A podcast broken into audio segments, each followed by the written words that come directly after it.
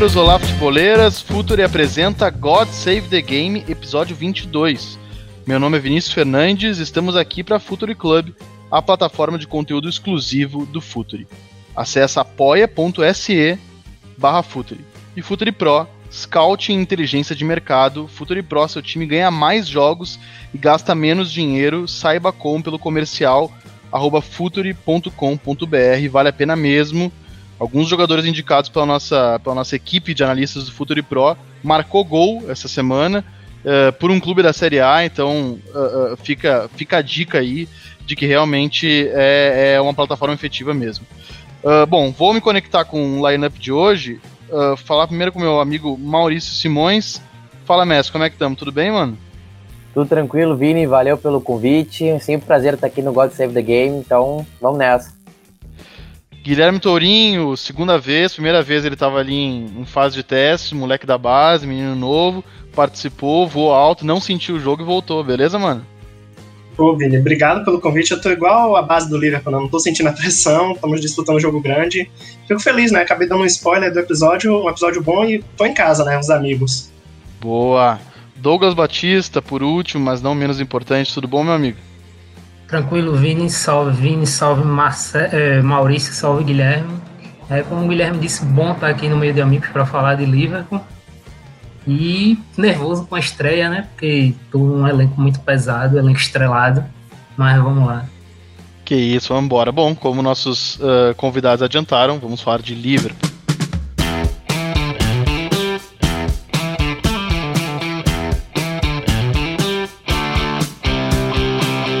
Então, vamos falar de Liverpool, que uh, foi campeão na última temporada, né? encerrou um jejum muito longo, desde 1990 era campeão inglês.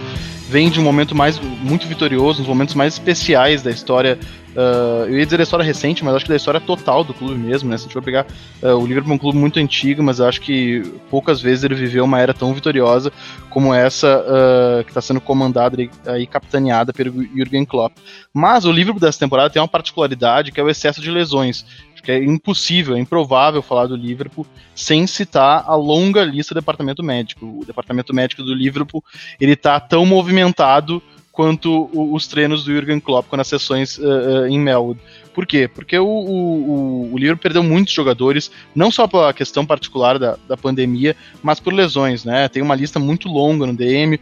Virgil van Dijk, uma ligação uh, que, que, tem a, a, a, lesão ligamentar, é a mais séria de todas. Vai ficar oito meses parado, se lesionou no, no jogo contra o, o, Everton, né? O Merseyside Derby.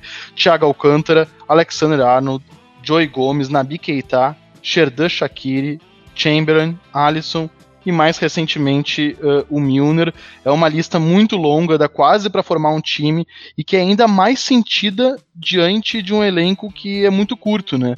Uh, como é que tá uh, vendo essa questão, Maurício? E, e, também já aproveito para te perguntar o que tu achou do jogo que aconteceu hoje entre Liverpool e Ajax. Hoje, eu digo enquanto nós estamos gravando, né, na, na terça-feira à noite, o Liverpool venceu por 1 a 0 o, o Ajax e já né, sentindo esses desfalques, fez um jogo nada fácil e bateu por 1 a 0 em Enfield.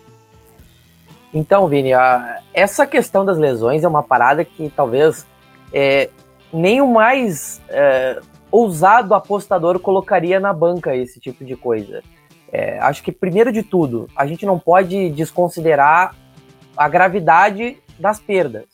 A, a, a perda do Van Dyke em si, ela é uma perda que, assim, ela é a maior de todas e talvez é a que mais impacta no time como um todo, porque ele é um cara que quando chegou, ele veio para mudar o contexto inteiro.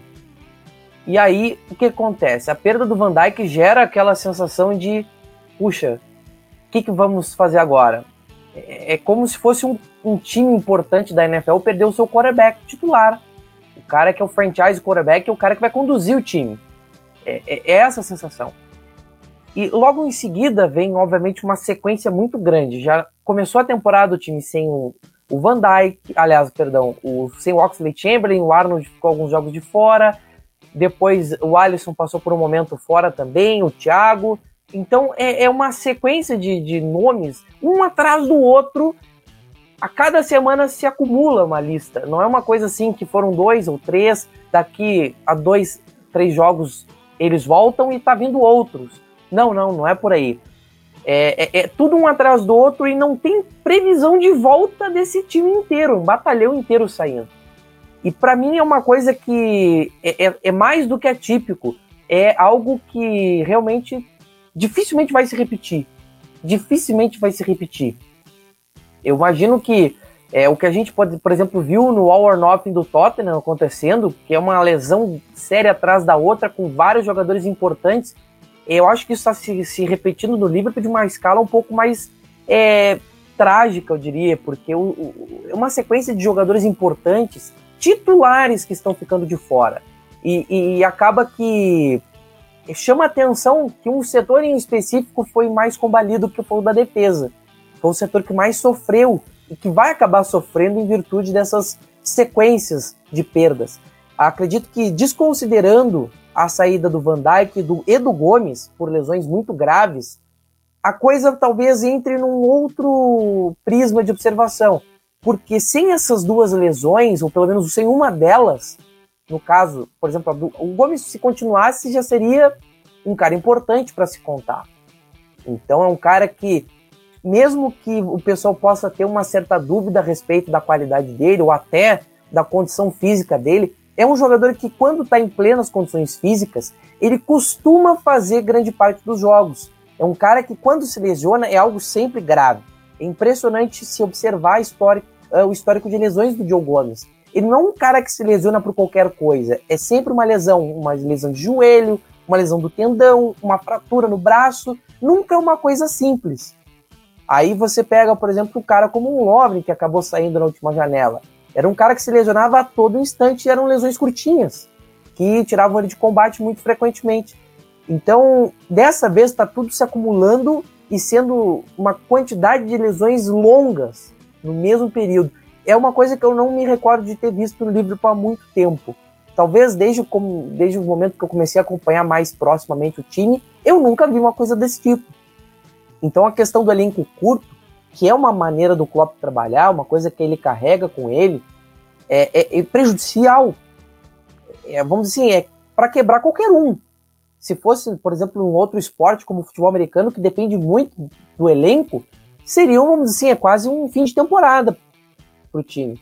A gente não está vendo isso na prática. O Klopp é um cara que é extremamente competente, é um cara que está fazendo um trabalho surreal com o que ele tem em mãos é surreal o que está conseguindo produzir. E o jogo do Ajax de hoje, por exemplo, foi uma partida em que é, os caras que estão aí dando conta do recado são moleques. Vamos ver o Kelleher fazendo um jogo muito bom para quem está fazendo sua estreia na Champions League. É, o Neco Williams teve uma sequência de jogos ruins, mas hoje fez uma baita partida contra o Ajax. Você pega também o Rhys Williams, está entrando jogo sim, jogo não tá dando conta do recado, tá jogando num nível muito tranquilo. É um cara que não sentiu o peso de jogar pelo livro, jogar um jogo de Premier League, jogar um jogo de Champions.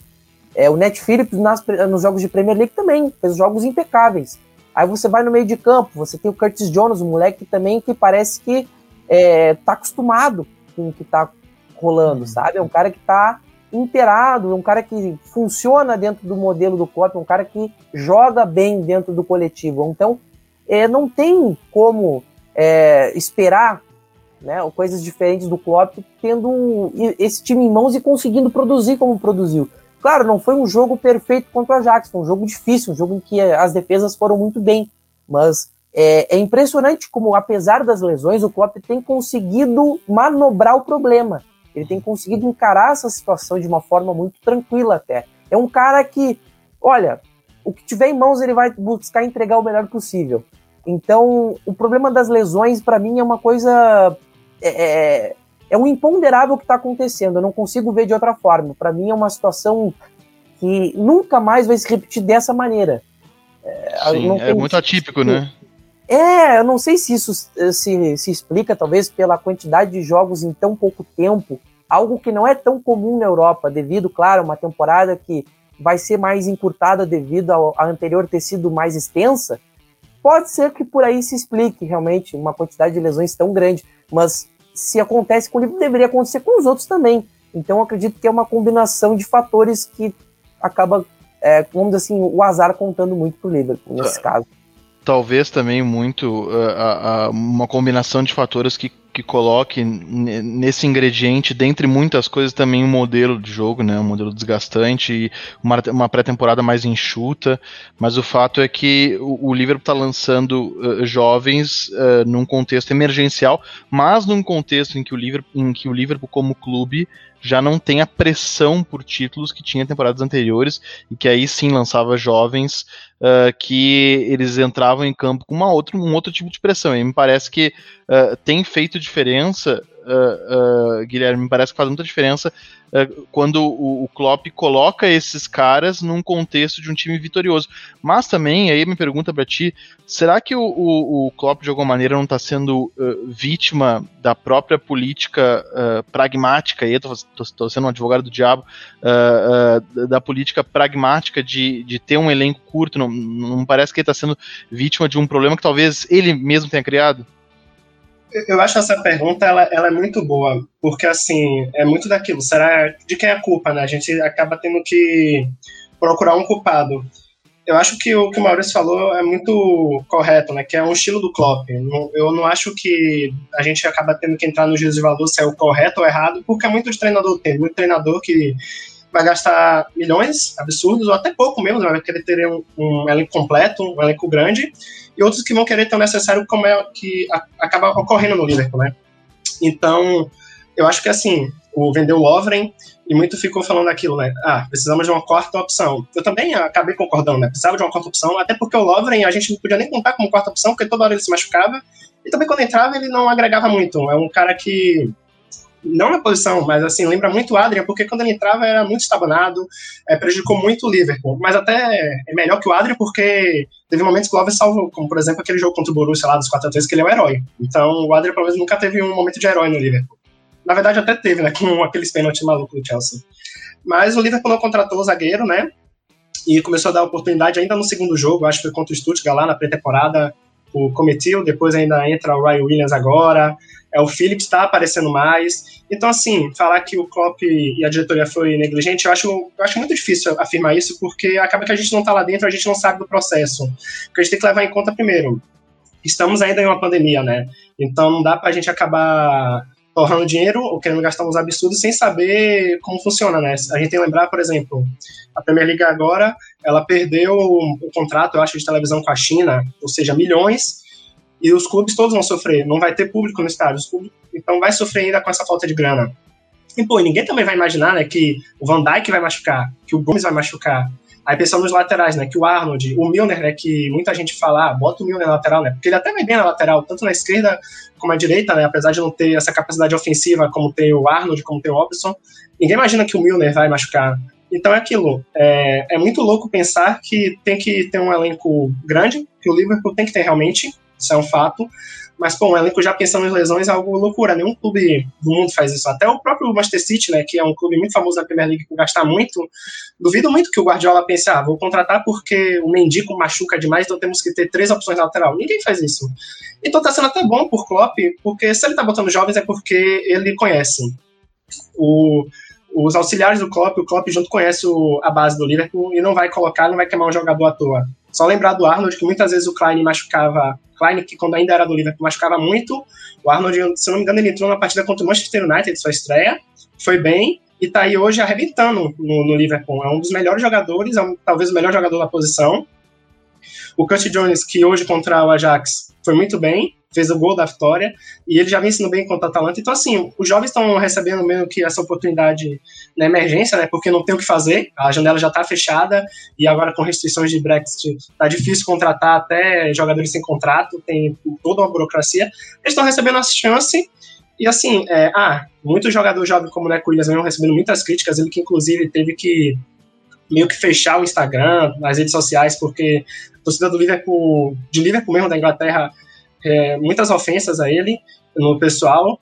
Então, assim, é meio complicado, né? Querer que o Neco Williams ou o Jones joguem como os titulares da posição. Porque se eles jogassem como os titulares, provavelmente eles seriam os titulares. Então, ainda tem uma hierarquia, né, a respeitar, assim, de qualidade. Então, assim, tá sendo bom, no fim das contas, para eles receberem oportunidade, só que é ruim porque acaba sendo algo forçado. E se a gente pensa numa emergência, vai querer o resultado a curto prazo. E a gente sabe que não vai conseguir a curto prazo, o que é normal, né? Porque são jovens. Sim, é, é interessante essa, essa, análise retrospectiva que o Guilherme fez, porque é, evidentemente que tem clubes que têm uma política de utilização, uh, que historicamente tem uma política de utilização da base mais consistente do que outros, né? É, é natural isso. Mas o que há de unânime em quase todos os clubes, principalmente os grandes, é que os períodos de maior utilização da base são uh, períodos em que se, se sofre com longas, com muitas lesões, ou então com problemas financeiros. No caso do Liverpool, parece que é, que é mais o primeiro mesmo. Interessante esse, essa lembrança do, do Alexander Arnold, porque, de fato, se não houvesse uma lesão gravíssima do, do Klein na época e o Liverpool não, não, não tivesse. Uh, dificuldade de, de, repor, era um outro momento, era um outro Liverpool, né? Era, a, a, lesão ela foi em começo de temporada uh, e o Klopp não, não confiasse, não tivesse uh, estofo, né, moral para colocar o Arnold, dificilmente uh, ele estaria no estágio que ele está, porque o Arnold ainda é muito novo, ele está muito maduro, né? Isso se, se, se, acabou se dando muito porque ele começou muito jovem, né? Ele foi exposto a, a desafios uh, uh, muito jovem. Mas Douglas, não, não te parece que de repente, apesar de tudo isso, é hora do Liverpool ir às compras e que, e, e aí é uma pergunta, Muita, muita, gente questionou a, a passividade do, do, Liverpool na última janela, principalmente na, na zaga. Uh, não acha que de repente uh, é hora do Liverpool ir às compras, principalmente nesse setor? Então, é, vamos partes. É, é, como tu disse, as pessoas é, pediram muito que o Liverpool fosse ao mercado é, para repor as, principalmente a saída do Lovren. É, só que a saída do Lovren já tinha sido reposta com o Cometiô, que o Guilherme citou. tem uma matéria muito legal do Neil Jones, é, que é setorista do Liverpool pelo Gol, que ele fala justamente sobre essa questão dos jogadores da base do Liverpool, que ele diz que tem toda uma análise feita é, através de empréstimos e do dia a dia para saber é, é, quais jogadores estão é, aptos a jogar no nível que o Liverpool deseja.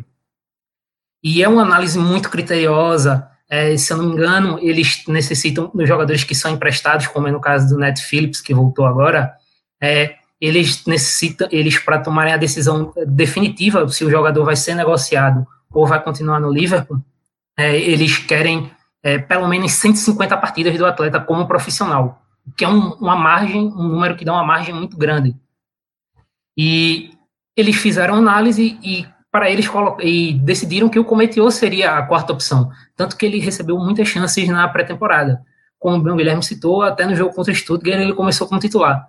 Só que o Cometió também fez parte dessa, é, dessa política de lesão, dessa acontecimento de lesões. Ele está voltando agora de lesão. E aí, o Liverpool não teve é, dois zagueiros lesionados, dois de três. O Liverpool teve três de quatro. São o Cometió, o Gomes e o Van Dijk. E aí, teve que subir o Rhys Williams, que é um rapaz também de 19 anos, e ele está e é justamente o Rhys Williams que me deixa é, na dúvida se o Liverpool deve é, ir às compras ou não.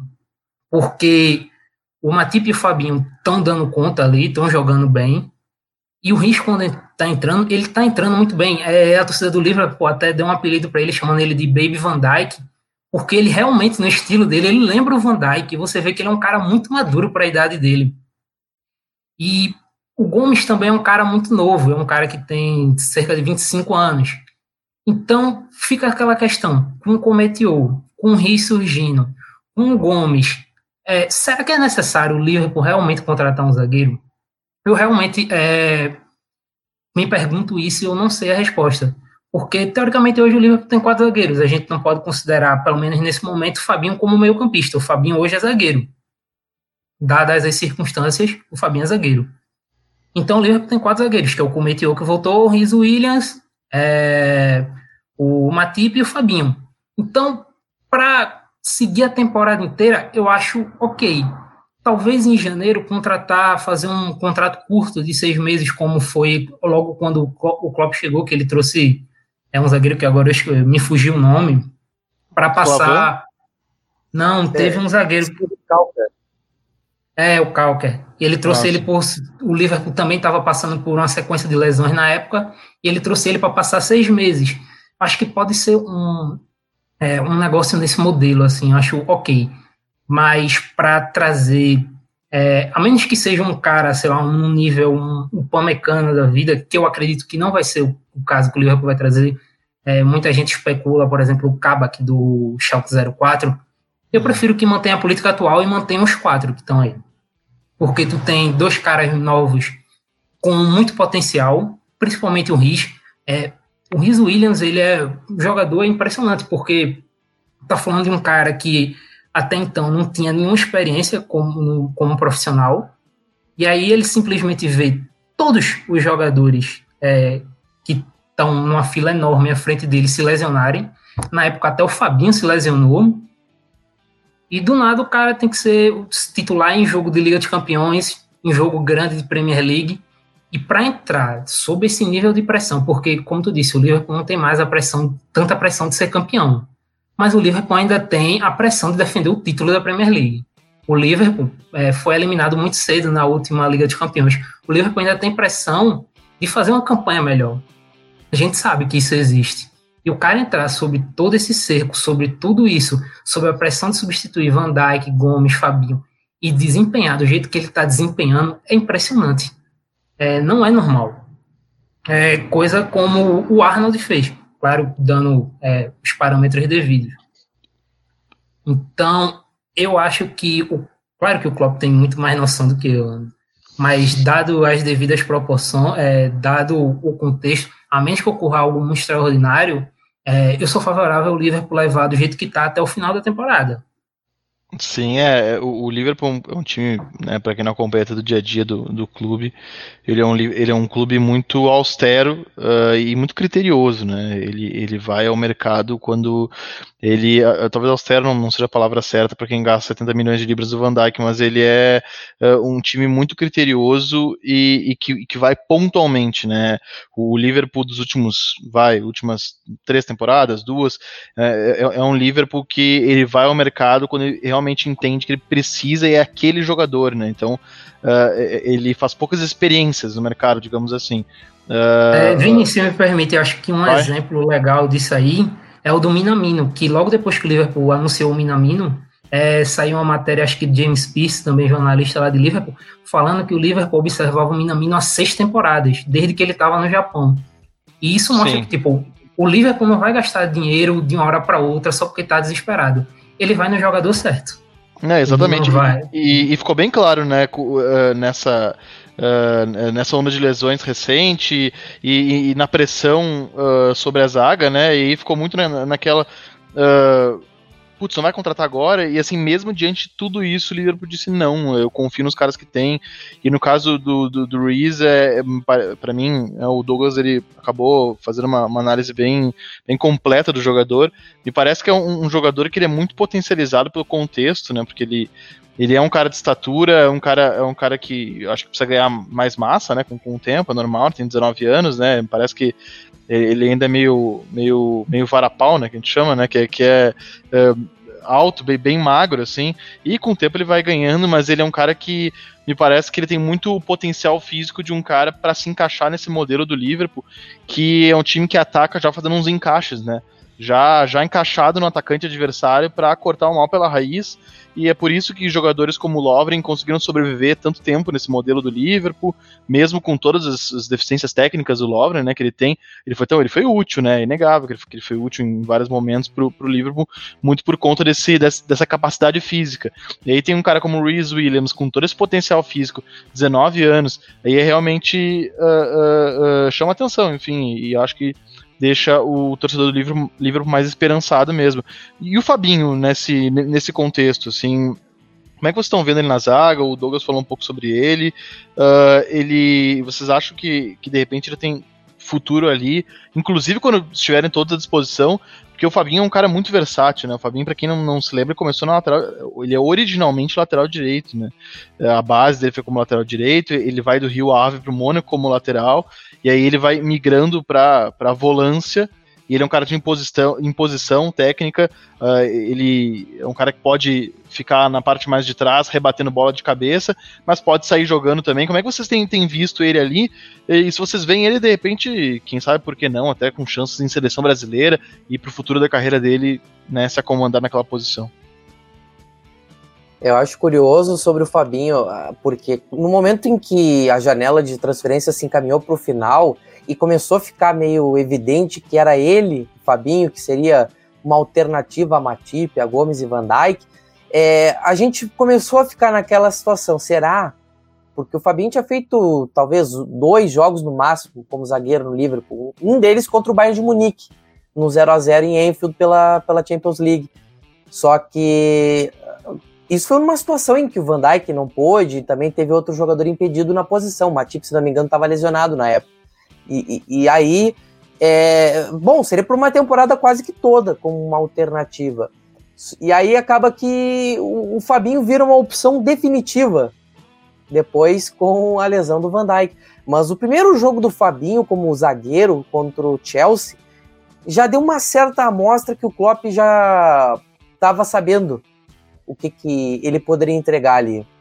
Isso ficou muito claro com aquele jogo contra o Chelsea. E os jogos seguintes foram também confirmando que o Fabinho passou a ter mais segurança do que vinha acontecendo anteriormente, mesmo com Gomes e Van Dijk, que vinha sendo a dupla mais confiável. É, Van Dijk teve um tempo em que ele não estava jogando melhor nem do que o Gomes. O Gomes estava jogando melhor do que o Van Dijk na temporada passada.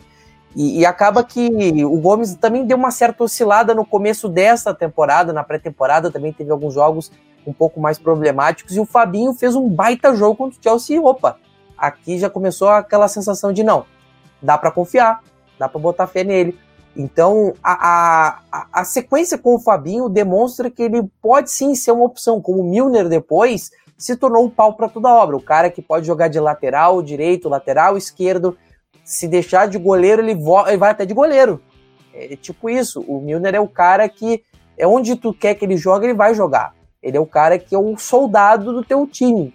Não interessa, ele vai estar tá lá. O Fabinho tá sendo esse cara também. É o cara que tá no meio-campo, o cara que vai jogar na zaga, mas ele tá entregando ali. Então, o Fabinho me parece ser um cara que, enquanto não tiver tanto Van Dijk quanto o Gomes inteiros, os dois de volta, ele vai ser ali que, que vai ser o, o terreno dele, de zagueiro. E acho que para a seleção brasileira eu tenho uma certa dúvida se isso vai acontecer. Primeiro porque o Tite é um cara mais conservador, é um cara que tem mais um perfil é, de ser um pouco mais fechado numa determinada turma, vamos dizer assim. Ele tem um cara, ele tem um perfil de, de jogadores. Ele não foge muito daquilo de repente pode aproveitar o Fabinho ali uma hora ou outra que seja necessário, uma alternativa, mas como opção inicial, não é muito a cara dele fazer isso com o Fabinho.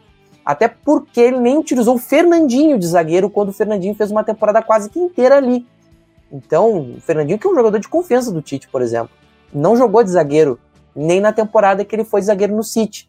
Então, eu não vejo o Fabinho tendo essa, essa oportunidade na seleção. Acho que até a limitação de tempo de treino, isso também pode complicar para essa possibilidade. Mas é, é, o Fabinho vira, sim, o número um da zaga até a volta do, do Gomes e do Van Dijk, isso é certeza. E acredito que o futuro dele ali pode ser brilhante. Acho que no meio ele contribui muito mais ao time, mas como zagueiro ele não deve em nada aos titulares que vinham jogando. Muito menos ao Matip, um cara que também fez um jogo impecável contra o Ajax, o Matip, então faz uma dupla de zaga com o Fabinho muito boa. Acredito que vai sim contribuir muito para o time. Então, é, é, é, até o papel do Fabinho de liderança na zaga pode trazer uma coisa que o Van Dijk trazia, que era o cara que comandava, vamos dizer assim, a situação lá de trás para frente. Então, o Fabinho tem essa noção. Eu gosto dessa escolha porque ele, o Klopp sabe muito bem o que, que o cara é capaz de entregar. Então, no modo não, eu vou com o que eu tenho em mãos, então eu sei do que, que eu posso fazer com eles. E aí o Fabinho, para mim, é um cara que, quando tiver todo mundo ali, 100%, todo o time de novo, ele vai voltar ao meio campo, porque eu acho que é ali que é, é onde ele contribui melhor para o elenco. E claro, até pro, uh, pro modelo do Klopp, que é o cara que, por mais que no início parecesse estranho, o Fabinho, quando ele foi contratado, nossa, mas eu nunca imaginei que ele pudesse se encaixar nesse time. Ele foi lá e virou um cara importante. Então, é bom a gente sempre levar um pouco de fé na, no julgamento do Klopp, porque é um cara que tem uma sensibilidade para jogador que chega a ser impressionante. Mas eu espero muito do Fabinho nessa temporada como zagueiro, acho que vai ser talvez um dos melhores da posição na, na liga, porque é um cara que é competente. Para mim, isso fica muito claro. E uma coisa que eu acho até legal falar do Fabinho, né, é a forma como ele foi contratado, porque ninguém esperava, né? O Liverpool perdeu pro Real Madrid a final, num sábado. No domingo saiu até um ótimo vídeo do Klopp meio falando que no ano seguinte iríamos ganhar a Liga, é, no caso a Liga dos Campeões. na segunda-feira o Liverpool anunciou o Fabinho e todo mundo não esperava, né? Porque muitos falavam, né, do Keita, que já estava certo na época, que iria jogar temporada 18 e 19 pelo Liverpool, e anunciaram o Fabinho, e muito ainda já se falava, né, ah, será que o Fabinho pode jogar de lateral direito, porque no Mônaco ele jogou de lateral direito, mas ele veio como volante, e acabou que ele veio jogar como volante, e assim, demorou seis meses, eu acho, mais ou menos, o Fabinho de fato jogar no Liverpool, porque nós sabemos como é a adaptação, ainda mais na Premier League, né? Todo jogador, principalmente os brasileiros, eles comentam muito, né? Quando eles chegam na Premier League, a dificuldade de você se adaptar. Então, até nisso eu acho legal perceber. E, cara, o Fabinho, é, ele é fantástico porque ele é um cara que foge muito do estereotipo já do volante, né? Que é aquele cara agressivo do combate, apesar dele ser um cara realmente agressivo do combate. Por exemplo, aquela partida contra o Barcelona dos 4 a 0 o Fabinho deitou, marcou todo mundo, ganhou muita bola. Só que ele também é um cara que cria muito. É, contra o Manchester United, por exemplo, o, ele dá um passe pro Mané, que o Mané faz o primeiro gol daquele 3 a 1 que agora não lembro se era ainda com José Mourinho ou era com Chosca, mas assim, é um cara que constantemente ele tem uma assistência criando lançamentos à la Gerra, dadas as devidas proporções, e é um cara muito importante. Eu, eu, eu, confesso que quando saiu, né, que Fabio ia jogar de zagueiro, não que eu estivesse subestimando o Klopp, mas eu ficava, fiquei preocupado porque muito falou, né, como o Maurício disse, fez dois jogos, eu acho, na zaga, ninguém tinha noção do que é Fabinho na zaga, até porque nunca era algo comentado, sabe? Nunca foi noticiado aos fãs do Liverpool, vamos dizer assim. Os fãs do Liverpool achavam que seria aquele lateral porque por causa do Mônaco e volante porque era a posição mesmo que ele estava jogando, que foi o que ele jogou a temporada que foi campeão na Premier League e na Champions League. Cara, o primeiro jogo contra o Chelsea, que é o primeiro jogo dele na zaga, o Timo Werner, cara, é, é, sabe a piada de ficar no bolso? Foi bem isso. O Fabinho deitou nesse jogo. E é muito bom pro Liverpool, sabe? Muito bom ter um cara assim como o Klopp que vê o potencial do jogador eu acho que, eu acho que na verdade na Premier League todo técnico ele chega até ver o potencial no jogador. Acho que até unânime, não é só do Klopp isso. Mas é um cara que passa confiança. Isso muito da contratação, se o Liverpool vai contratar, eu acho que o Douglas foi perfeito. É, eu acho que depende mais dos garotos da base do que dos jogadores já prontos, como o Gomes, o Van Dijk, porque depende deles mais na recuperação. Mas vamos supor, né, que é bom até falar isso, os, os médicos do Liverpool, eles são muito bons, muito, é impressionante. Tem jogador que você pode dar a estimativa é que ele volta em seis meses, no Liverpool ele volta em três meses, quatro meses, porque são bons. É, tem um trabalho ali. Então, supondo que eles voltem antes, eu acho que realmente acaba não tendo uma contratação. E se não tiver, se contar com o Fabinho e Matip, Matip é um cara que machuca muito, mas quando ele joga também, a temporada de Champions League dele foi fenomenal, tanto que a torcida do Liverpool fez até aquele bandeira lá dizendo que ele botou Messi no bolso, simplesmente Lionel Messi. E a final da Champions League dele foi absurda, né, Guilherme? Absurda, absurda. O cara deu até assistência, se não me engano, né, pro gol do Origi no final. É, isso, uhum. Então, assim, se ele, ele e o Fabião estão mantendo, claro que tem aquela preocupação pela lesão, e até porque o Matip também não é um cara tão confiável, né? Sabemos que é, tem momentos que ele acaba entregando, entregando não para o Liverpool, né, para os outros times, e o Liverpool fica prejudicado. Mas ele saudável, ele e o Fabinho estão tão bem. Hoje, na partida contra o Ajax, o Matip foi muito bem. E assim, a expectativa é boa, né? O otimismo existe. É verdade. É, mas a gente falou do Fabinho, que para mim foi uma das grandes contações recentes do Liverpool, por todos os motivos que vocês elencaram. Foi uma contação muito precisa. E o Fabinho é um cara que ele é, dá para se dizer que ele foi sempre observado por, por, grandes departamentos de scout, né? Primeiro ele foi para o Rio Ave, depois ele foi do Mônaco pro, pro, do Rio Ave para o Mônaco no momento que o Mônaco estava prospectando muito bem. Era, era uma era que o Mônaco estava investindo muito em prospecção de base e o, o, Fabinho acabou sendo contratado e ninguém conhecia o Fabinho no Brasil, né? Não dá para se dizer que ele é aquele jogador que uh, todo mundo sabia da qualidade, tinha feito base no Criciúma, mas ele saiu de lá muito cedo, e, e, enfim, ele vai no Mônaco, se destaca naquele time maravilhoso do Léo Jardim, né, fazendo uma dupla de volante com o Bakayoko ali, muita imposição física, e vai para o Liverpool, e aí o resto é história. Mas tem uma outra contratação, que caiu como luva no Liverpool, e aí não é mais um problema que o Klopp tem, agora, é, ou melhor, não, é não é um problema de lesão, agora é um problema de por excesso que o Klopp tem, que é o, o Diogo Jota português, que é um também foi, parece que foi a dedo, um cara que nasceu para jogar no modelo, é, a gente sempre soube, né, quem acompanha, acompanha a Premier League, quem acompanha o Wolves, sempre sabia da entrega sem bola, né, do, do, do Diogo Jota, um, cara que tem um índice de recuperação de bola muito grande, uh, uh, que é um, um, cara muito versátil na frente, mas ele chega nesse time como se jogasse ali há duas temporadas e morasse em Liverpool há uma década, né, como se fosse um Scouser. Uh, como é que vocês estão vendo isso? Ele é cada vez mais titular, na opinião de vocês, em detrimento de o Firmino cada vez mais no banco? Ou é possível jogarem os quatro, e aí eu coloco Mané e Salah nessa, nessa conversa, como jogaram contra o Manchester City? É, primeiro, vou começar sobre o Jota. É até legal falar sobre a forma que o Liverpool contratou ele, porque entra na questão Fabinho, como o Guilherme disse, que foi uma contratação muito do nada. Eu lembro que na semana que o Jota foi anunciado, eu estava conversando com o Maurício, que na época o Liverpool estava especulando muito o Ismail Assar do Watford no Liverpool. E eu falei com o Maurício, cara, isso não é o padrão do Liverpool. Isso aí é provavelmente alguma cortina de fumaça e vão anunciar outro jogador no lugar. E aí não bateu uma semana, o Liverpool anunciou o Jota de uma hora para outra, ninguém esperava.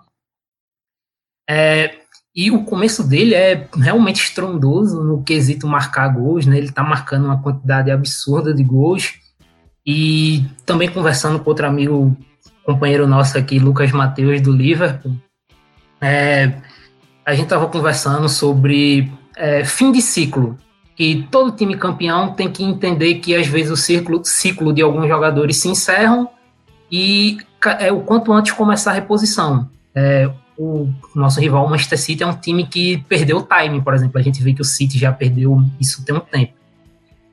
É, e o Jota, como outros jogadores, eles já estão chegando, como o próprio Minamino, é, visando essa renovação futura, é, visando repor os jogadores de frente do ataque. Tem muita gente do, de Liverpool que diz que essa vai ser a última temporada que nós vamos ver o trio juntos jogando, o trio Mané Firmino e Salah. E eu realmente acredito, eu imagino até dois deles saindo no decorrer da próxima temporada. E o Jota, ele, na minha visão, o Klopp trouxe ele não só para ser um reserva, mas o Klopp está preparando o Jota para ser o substituto do Salah.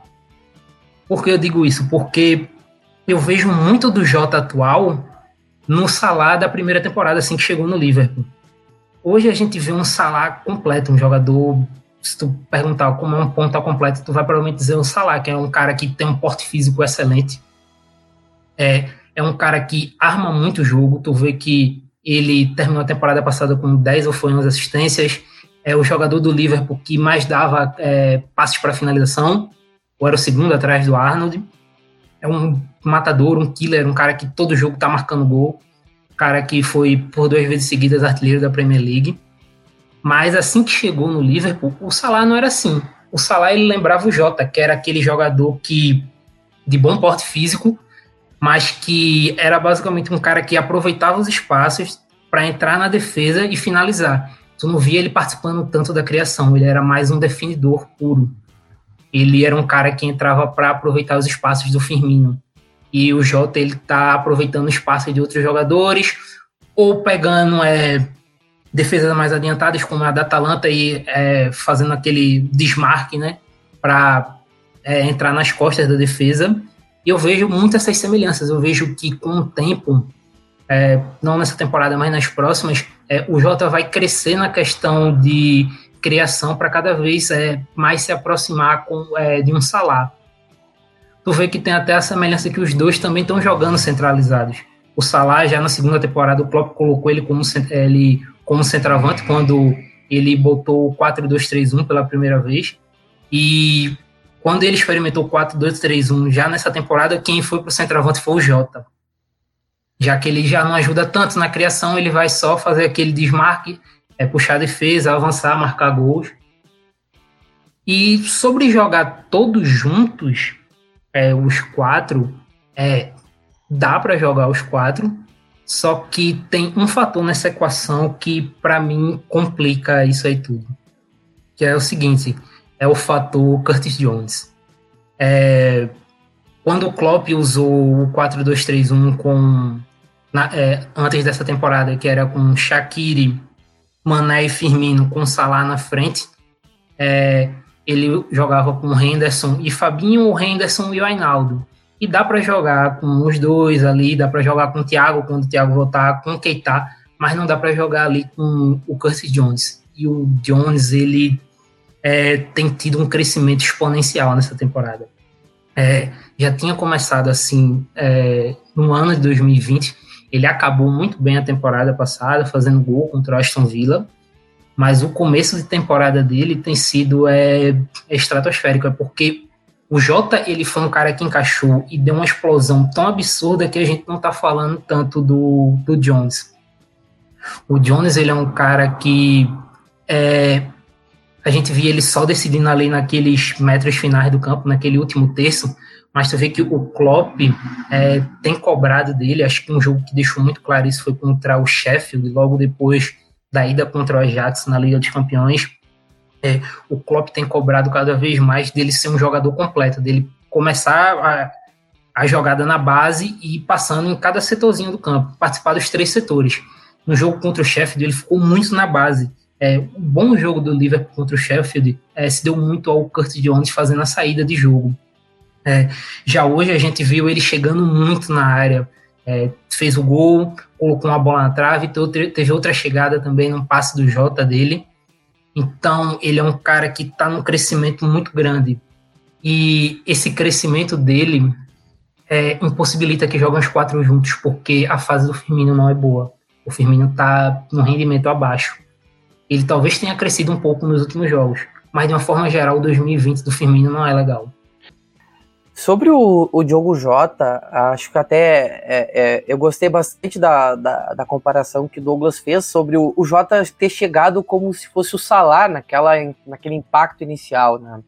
É, eu acredito que, que o Jota já é uma parte realmente de uma cara nova, mas uma cara de mudança que está acontecendo.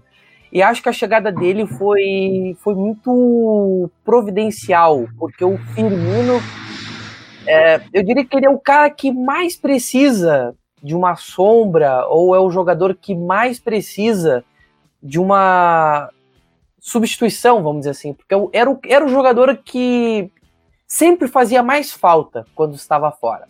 Salah, Mané, sempre havia, vamos lá, o Shaqiri, às vezes, o próprio Regui, quando jogava, é, costumava corresponder, ainda que não fosse um jogador tão querido assim pela torcida, mas que depois virou meio que um herói cult, assim, mas é, o Origui e o Shaqiri meio que davam conta, apesar de, claro, sempre ponderando que são jogadores que têm suas limitações, sejam físicas e técnicas, no, cada um no seu caso. Mas o Jota é um cara que conseguiu trazer um, um impacto, ser um, um, jogador de impacto vindo do banco, que não se tinha antes. Não se tinha isso tanto com o Origui nem com o Shaqiri. O Shaqiri é, um pouco mais até do que o Origi como o cara assim que era o elemento surpresa vindo do banco.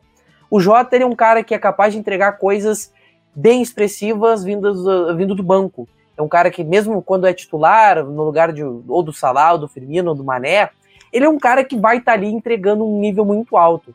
E acho que a chegada dele ajuda muito o trio a descansar, que é uma necessidade muito grande, porque geralmente eram eles que jogavam mais. Além do Van Dijk, claro, mas do, dos jogadores do meio para frente eram quem mais jogavam. E eram os jogadores que menos descansavam é, no, no, na hora da rotação mesmo. Porque entrava às vezes o Origi, às vezes o Shaqiri ou algum outro jogador. O próprio Curtis Jones no final da temporada começou a jogar mais ali, é, como ponta também. Então é, a ausência realmente de um cara que pudesse até substituir o Salah, isso podia fazer uma falta muito grande. Agora não, agora tem o, o Diogo Jota, que é um cara que consegue fazer a, a função pela direita, pela esquerda e até centralizado. Ele tem esse tino realmente para ser o cara que vai resolver vindo do banco. Ele tá entregando uma coisa que o torcedor esperava de um jogador do ataque vindo do banco talvez é, o fato realmente de Shaqiri e Origi deixarem a desejar em alguns aspectos, e até o próprio Chamberlain, é, esses jogadores eles não davam aquela sensação de, nossa, eu posso olhar para o banco, eu vou confiar no que está vindo ali. Eu vou saber que aquele cara vai resolver se precisar. Então o Jota traz esse elemento. É o cara que pode ser o cara que, não, eu posso botar ele que o Firmino vai descansar tranquilo no banco um jogo, o Mané vai ficar descansado um jogo, o Salah também. Se acontecer deles pegarem Covid e ficarem os jogos fora, eu posso confiar nele que ele vai jogar e entregar um nível muito alto. Então, é, o Jota, acho que ele vai acabar jogando sempre com dois dos, dos três originais, vamos dizer assim. Acho que os quatro jogarem juntos é uma situação que eu vejo com muito mais dificuldade. Vai ser uma coisa bem circunstancial, como foi contra o City. Num jogo que o Liverpool meio que é, foi meio para cima mesmo do City, assim, ó. Não, não teve aquela história de é, ter um pouco mais a posse. Não, o Liverpool foi para cima mesmo. E aí vai ser nessa circunstância, num jogo em que o time vai precisar é, ter menos a bola, jogar mais em transição, pode fazer algum sentido ter só o Jota e não o Firmino, ou até tendo o Firmino mais atrás no meio campo com o Jota avançado. Acho que vai ser muito do adversário também, ter um, um adversário mais fechadinho, que vai te dar algum espaço limitado, mas que vai te oferecer alguma coisa na transição se tu deixar a bola para ele. Mas assim, vai depender muito do jogo. O Jota é um cara que vai substituir o trio, alguém do trio. Para mim está muito claro. Acho que o Klopp está fazendo essa ponderação durante a rotação ele está, obviamente, optando mais por tirar o, o, Mané e o Firmino num primeiro momento. Agora o Salah teve o Covid, ele acabou ficando de fora, claro, por alguns jogos, mas eu acho que o Salah vai ser o cara que ele vai tirar menos.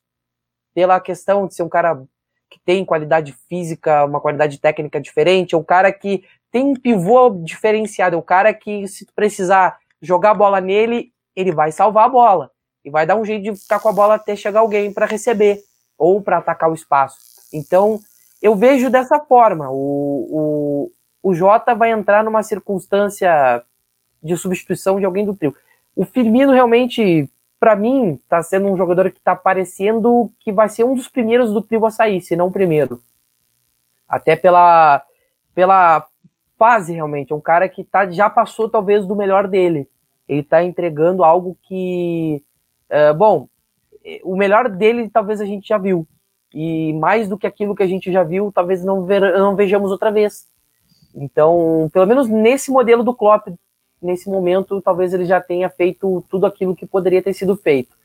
E, e, e a chegada do Jota, e como o Douglas falou, que tem a questão da transição de, de, uh, de jogadores para ter o timing de poder renovar, talvez tenha sido o primeiro passo importante. O Jota é um cara que serve ao que o Klopp gosta de apresentar e talvez sirva a esse momento, inclusive. Que o Liverpool vai ter mais jogos sem a bola, porque vai estar com o time um pouco mais desfalcado, e vai ter ocasiões em que o Liverpool, como foi hoje contra o Ajax, deixou a bola mais para o Ajax. E, e, tinha o, o Jota ali como uma opção em vez do Firmino e botou o Jota, um cara que ia ter mais espaço para atacar e poderia aproveitar justamente essa situação com Mané e Salah podendo ser os caras que vão dar o, o toque bom para ele. Então, é conveniente, de fato. Muito se falou no Timo Werner que poderia ser um cara que poderia chegar e fazer a opção. O Liverpool optou por não contratá-lo, então foi no Diogo Jota, que se provou ser um jogador também eficiente para ajudar o trio. E eu gosto muito desse jogador porque ele está realmente servindo ao propósito do Klopp. Acho que é uma forma até de dizer que, olha, estamos trazendo de novo uma parte da criação para o meio campo. Acho que o Curtis Jones, essa alvorada dele, vamos dizer assim, é de fato uma prova de que o Firmino talvez não seja mais tão necessário para esse sistema. É, talvez seja o um momento realmente de uma transição para uma nova forma de conduzir essa equipe. O Curtis Jones está trazendo uma cara nova. O Thiago Alcântara, inclusive, por que não falar do Thiago? Quando ele estiver inteiro, talvez ele e o Curtis Jones vão ser os caras que vão ter o passe diferente, a qualidade diferente com a condução da bola. Então, dá para a gente esperar coisas novas, sim, com o Diogo Jota, sim, já pensando ser em alguém do trio. Opinião impopular interessante do, do, do Maurício. Concorda com ele, Guilherme? Uh, principalmente sobre essa perspectiva uh, do, do Firmino, dele de repente já ter chegado ao seu teto como um jogador do Liverpool? Cara, antes de responder essa pergunta especificamente, falar uma coisa que o Douglas estava falando, né, do Wolverhampton, porque eu acho que assim, o torcedor do Liverpool, acho que deveria olhar muito o Wolverhampton, porque eu acho que tem muito, muita gente ali que poderia caber no Liverpool, principalmente no setor ofensivo, daquilo de atacar espaço, de intensidade. Tirando a Alemanha, né, porque a Alemanha, não só pela questão do Klopp estar tá mais familiarizado com a Bundesliga, eu acho que o Wolverhampton, além da Bundesliga, seria ali onde tem um time que poderia encaixar mais com a questão do Liverpool, sabe? Por exemplo, o próprio Pedro Neto, né, que está estourando agora, já estava terminando a Premier League passada bem, terminou bem, e agora contra o Arsenal, por exemplo, fez um ótimo jogo. Então, é um cara, por exemplo, que eu acho que poderia encaixar no Liverpool. É que só vai responder mesmo é o Klopp. E isso do Firmino, eu, o que eu acho a primeira coisa que a, a torcida assim, e todo mundo que acompanha Liverpool poderia parar para pensar, é o como esse time evoluiu. Não no quesito de, ah, o time evoluiu no quesito contratação, contratou um atacante, coisa que estava demorando muito, apesar de ter trazido o Minamino, ele ainda não não mostrou para o que vem, vamos dizer assim, até porque é aquilo né, de adaptação. Apesar que o RB Salzburg tem muito. Todo time do Red Bull né, tem aquela questão de intensidade, algo que o Klopp gosta. Mas o Minamino ainda está se adaptando à Premier League. Mas eu acho que evoluiu no quesito que eu acho muito difícil, se você perguntar para o Maurício pro Douglas, por exemplo, há um ano, dois anos atrás, é, qual o jogador mais importante do Liverpool, a probabilidade de falar Firmino era muito grande, porque, para ter ideia, quando falou no primeiro jogo né, da ida do Barcelona, que o Salah não ia jogar tal, é, já bateu aquele desespero porque é o Salah, né? Um jogador muito importante. Mas quando falaram Firmino, sabe, o, o Klopp nem recorreu ao atacante, teve que botar o Wijnaldum, porque o Wijnaldum conhecia melhor o sistema. Então, assim, é, mostra uma evolução porque o Liverpool agora não está dependendo do Firmino. Apesar de que, em números, né, o Firmino em gols, ele não tem essa participação tão alta, sem a bola ou sem os números, sem estatística alta, ele é muito importante. Quem, quem acompanha sabe a importância do Firmino. E é muito bom para o Liverpool ter um cara como o Jota, que é um que vai dar outra outra válvula de escape para o Klopp, né? Um, um trabalho bom para o Klopp de pensar qual eu devo colocar. Isso de colocar os dois, é, como o Douglas estava falando, 4-2-3-1, é até bom parar pegar isso, porque não sei se vocês lembram, mas acho que foi o primeiro jogo da temporada 18 e 19, que acho que foi Liverpool West Ham, que foi 4 a 0 Se eu não me engano, teve um, foi um 4-2-3-1 e o Keita chegou a atuar pela esquerda, sabe? O Mané pela direita, o Firmino centralizado e o Salah como pivô, né? O Salah que, pô, o Douglas foi perfeito, é, o Salah é completo, sabe? É, é muito pouco comentado a capacidade do pivô dele. Ele é um cara, ele não é tão alto, mas ele é muito forte e Contra o Napoli, por exemplo, é, aquela partida lá que o Alisson faz uma defesa incrível, que ficou para a história daquela campanha, o Salah no atacando, sabe, muitas vezes estava ganhando do corpo do Colibali, que é um zagueiro muito difícil de se vencer. Então, eu acho que. Eu fico triste, não vou mentir, quando vocês falam que o, o trio tá acabando, né? Porque, pô, é um trio que marcou tanto para quem é torcedor e até para quem é fã de futebol. Muito falou de Messi, é, Soares Neymar o BBC, mas o Salah Firmino é um, é um trio que marcou também, principalmente a Premier League por fazer muitos gols, o futebol ofensivo do Klopp. O Klopp que daqui a uns anos também a gente já tem que ser realistas também, daqui a um tempo vai acabar também, né? Já temos que pensar nessa transição para o futuro. Ainda tá, tá cedo pensar, né? Mas uma hora vai acabar e é bom ter um cara como o Jota. O Minamino, eu acho que ainda vai mostrar muito para que vem. É um cara que é, pode jogar tanto na direita como na esquerda, joga muitas vezes falso 9 como entra, apesar de entrar pouco. O Shaqiri que entrou contra o Sheffield, se não me engano, e deu aquela assistência pro gol do Diogo Jota, inclusive. Só que é um cara que se lesiona muito, então é triste, né, pensar nisso. O próprio Keita é um cara que se lesiona muito. Então a transição do Liverpool ela tem, ela já está pronta já, sabe? Diferente de outros times que a gente não tem aquela perspectiva de quando o time vai mudar. O do Liverpool tem aí, né? Com jovens, com contratações que são banco. Muitos bancos eu acho que não vai durar muito, como é o caso do Origi, eu acho que o tempo dele meio que já acabou, até tarde já acabou um tempo, mas nessa temporada ele, quando atuou, até nas partidas de Copa, foi mal, quando atuou com jogadores principais não correspondeu também, então acho que ele já é um cara certo assim, pode ir embora. Mas Minamino, é, Shaqiri eu acho também não fica, né? Mas se você pensar no próprio Jota, eu acho que tem um futuro pela frente, além de Curtis Jones, se o Keita ficar saudável, é, o Gomes na zaga, sabe? O, o, time do Liverpool tá bem encaminhado. E até de goleiro, né? Porque o Alisson é um cara jovem, tem o Keller, que a gente não sabe como vai ser o futuro dele, porque É o primeiro jogo Champions League dele foi hoje, quando a gente tá gravando foi hoje, que ele atuou muito bem contra o Ajax. Mas tem o Marcelo, né, que veio do Fluminense, veio pro Liverpool, o Liverpool contratou, então é um cara que vai demorar um tempo pra gente ver ele no Liverpool, mas certo que ele pode estar no futuro do Liverpool. Então, assim, a transição tem. O Firmino é menos importante por causa da má fase? De jeito nenhum. É um cara que, como o Klopp estava até falando, né, que ele, em uma orquestra ele toca 12 instrumentos, porque ele é um cara realmente muito importante. Só que a fase tá mal, e é aquilo, né? A, a fase do Jota é tão boa que pede passagem e o Portugal tá merecendo. Não tem, não, não tem porquê, não. Verdade. E, bom, falamos sobre uh, o fim, de repente, do, do trio, né? É, com dor no coração, né? Só de falar já deixa a gente triste.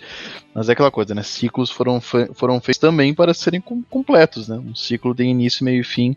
E é por isso que eu sempre digo para tanto para quem torce para quando uh, quanto para quem não torce para o Liverpool aproveitem muito o ciclo Jurgen Klopp porque muitas vezes a gente valoriza o ciclo vitorioso só quando ele já é passado né a gente não valoriza ele no presente e é muito especial o que acontece uh, uh, com, com o Liverpool não sei se alguém quer complementar mais alguma coisa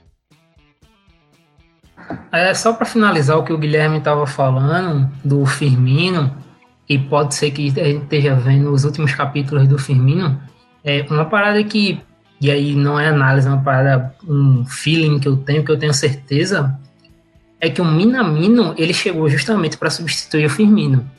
Só que ele ainda não se desenvolveu totalmente, principalmente fisicamente. Tu vê que ele é um cara que ainda falta massa muscular nele, ele é um cara que não aguenta tanto o tranco. Mas quando ele entra para fazer o falso 9, tu vê que a movimentação dele é igualzinha do Firmino. E muito se deu justamente esse tempo que o Liverpool prospectou ele. São seis anos observando o cara. E eu acho que na cabeça do Klopp, na cabeça de todo mundo, eles meio que já têm uma ideia mais ou menos de como vai ser a substituição. É, eu acho que eles imaginam justamente o Minamino substituindo o Firmino, o Jota sendo um Salah futuro e o Elliot, que é outro rapaz da base que está emprestado, sendo um Mané. Porque se você for pegar justamente as características principais desses três jogadores e o potencial de crescimento que ele tem, vai justamente casar com um trio. Uhum. É muito parecido. Então eu acho que o Liverpool já está adiantando, já está pensando nisso. O Thiago, por exemplo, é uma contratação que foge desse perfil, mas eu acho que o Thiago ele é, veio porque é, uma contratação que foi feita antes talvez não tenha dado certo, e foi o Keita porque é, eu imagino que na minha cabeça é o seguinte: o Thiago chegou porque o Keita não deu certo.